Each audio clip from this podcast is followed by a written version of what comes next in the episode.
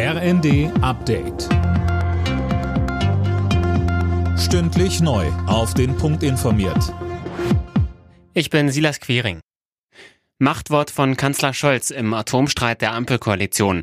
Alle drei noch am Netz befindlichen AKW sollen bis Mitte April nächsten Jahres weiterlaufen. Jetzt muss noch der Bundestag darüber entscheiden. FDP-Fraktionschef Dürr sagte, Die Aussage ist ganz klar. Wir nutzen alle Kapazitäten, die wir in Deutschland haben, um die Menschen, um die Unternehmen zu entlasten. Und es ist auch ein wichtiges Signal für die europäische Solidarität, denn auf die werden wir im Winter angewiesen sein. Und vor diesem Hintergrund begrüße ich die Entscheidung des Bundeskanzlers. Die FDP hat zuletzt gefordert, die AKW bis 2024 am Netz zu lassen. Die Grünen wollten dagegen nur zwei Atomkraftwerke als Reserve. Die EU verhängt wegen der brutalen Gewalt gegen Demonstranten im Iran neue Sanktionen.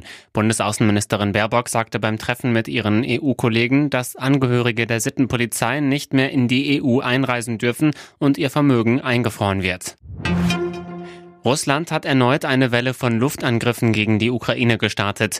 Hunderte Städte und Dörfer sind von der Stromversorgung abgeschnitten. Mehr von Tim Britztrup. Die russischen Truppen haben bei ihren Attacken offenbar auch iranische Kamikaze-Drohnen eingesetzt. Das geht aus Fotos und Videos hervor, die im Internet geteilt werden.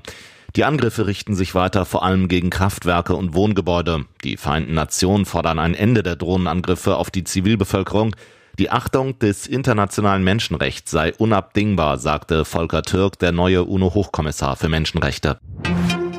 Die Weihnachtsgans wird in diesem Jahr extrem teuer. Der Bundesverband Bäuerliche Gänsehaltung geht bei Importgänsen von einer Verdoppelung des Kilopreises auf 9 Euro aus. Die Hoga-Chefin Hartges geht in der Bildzeitung davon aus, dass viele Restaurants Gans von der Speisekarte nehmen werden. Alle Nachrichten auf rnd.de